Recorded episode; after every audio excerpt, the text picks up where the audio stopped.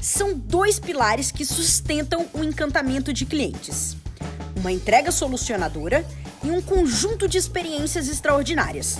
Aqui nesse podcast, eu, Yas Martins, te ofereço estratégias, ferramentas e dicas importantes para te ajudar nessa jornada de encantar o seu cliente todos os dias. Seja muito bem-vindo ao We Love You Cast.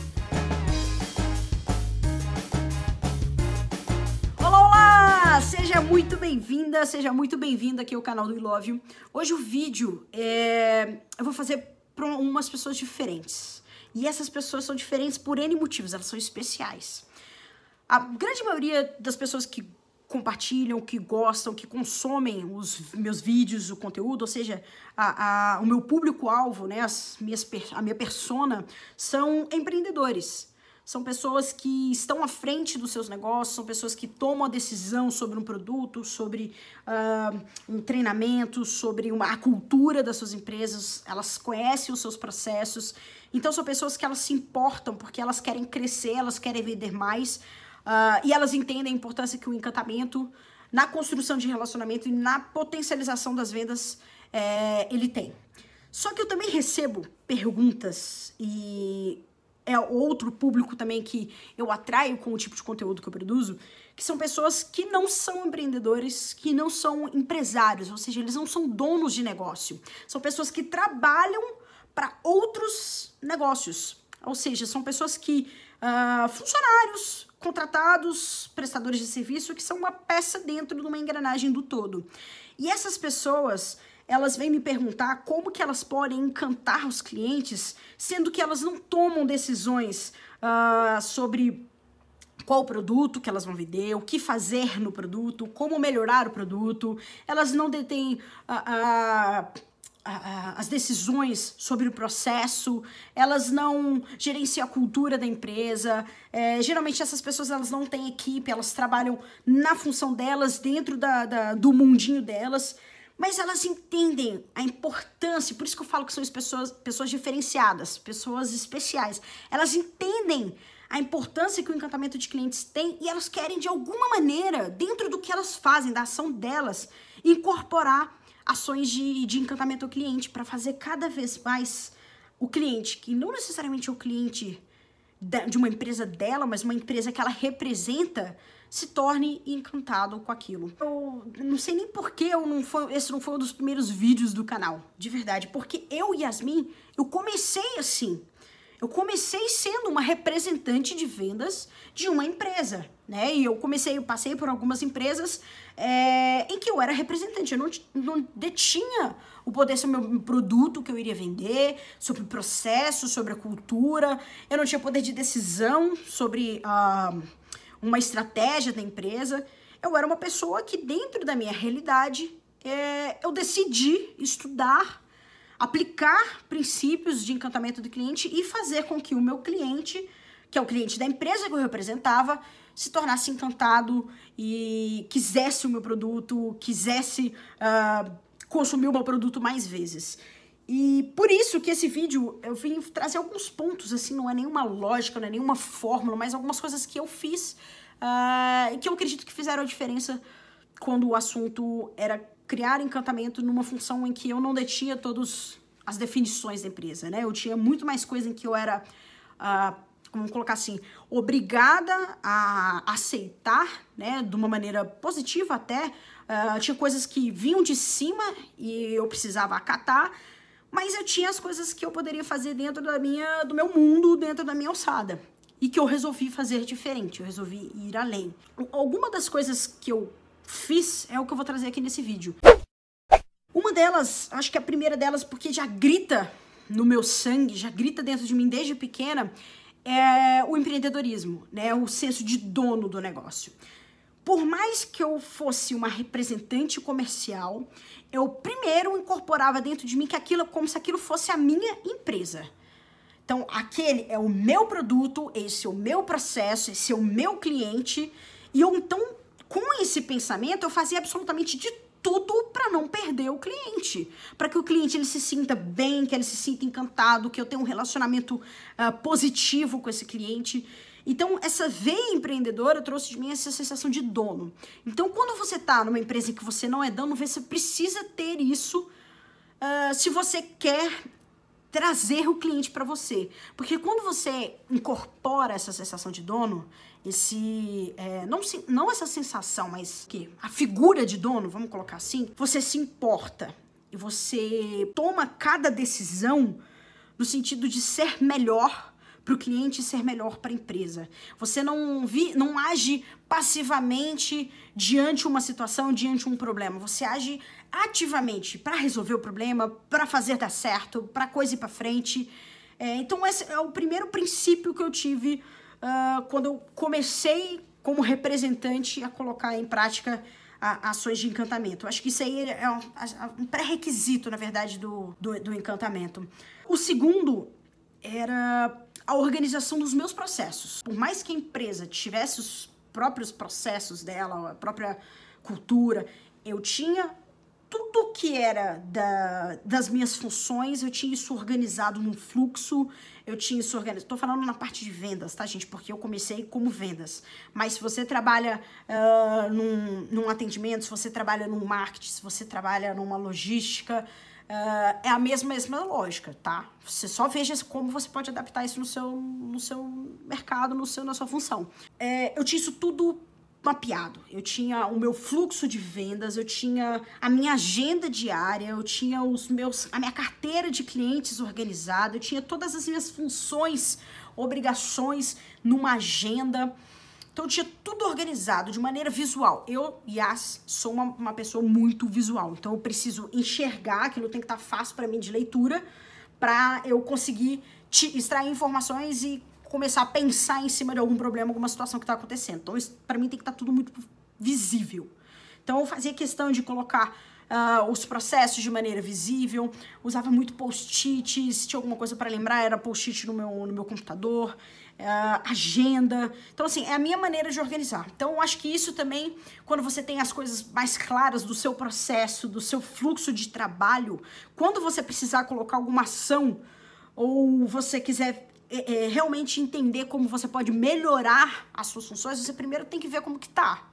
Então, quando você tem o fluxo, você tem tudo organizado, é, é muito mais fácil você achar onde que tá o erro, onde que tá as, as situações. A segunda é todo e absolutamente todo e qualquer contato que eu tivesse com meu cliente, eu procuraria fazer da melhor maneira possível. Gente, eu sei que isso é difícil e principalmente vai ser muito difícil para as pessoas que trabalham numa empresa em que elas não são felizes, uma empresa que não desafia essas pessoas, uma empresa que não dá espaço para essas pessoas. Isso é extremamente difícil de fazer. Mas uh, se você está num lugar que você gosta, se você está num ambiente que uh, te proporciona isso, num ambiente que te faz feliz, é muito, mas muito mais fácil, sai quase que de maneira natural. Então, em todos os momentos, qualquer que fosse o momento, eu ia tratar o meu cliente bem. Seja o meu cliente, meu par de, de trabalho, né? Meus pares, meus colegas de trabalho, seja alguém acima de mim, meus superiores, seja alguém abaixo de mim, se fosse equipe, ou se fosse meu cliente externo. Não interessasse quem fosse. Primeiro você trabalha bem com quem está próximo de você, você entende como essa pessoa pode te ajudar, como você pode ajudar, como vocês podem construir, como o ambiente vai te proporcionar isso, como você pode extrair o máximo possível da, cultu da cultura, como você pode aprender com a empresa. E aí, todos os contatos que você tiver, você trata bem. Não interessa, e aí principalmente para as mulheres, ah, mas eu tô de TPM, vou fechar a cara, vou ficar calada porque eu não tô afim de falar com ninguém hoje. Não interessa isso. Não interessa se uh, você tá com algum problema em casa, se você é, é, tá com problema na faculdade, tá com problema no, uh, uh, com a família. Ambiente de trabalho é um ambiente de trabalho. Ambiente de família é um ambiente de família. Ambiente de uh, relacionamento uh, é um ambiente do relacionamento. Não, não, não há como você misturar os problemas, senão tudo vira uma bola de neve.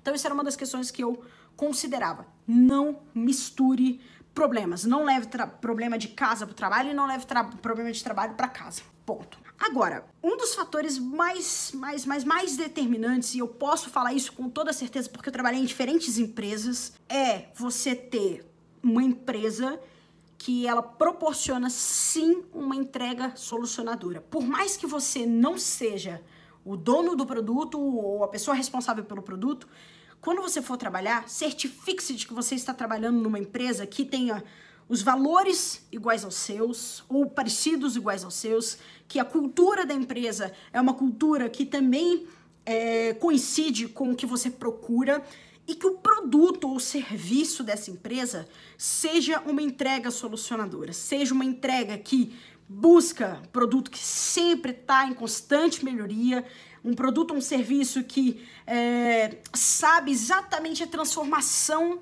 que ele vai causar no cliente, a transformação que uh, se é um, um, problema, qual que vai ser, como vai ser a resolução do problema, ou se é um sonho, como que concretiza esse sonho.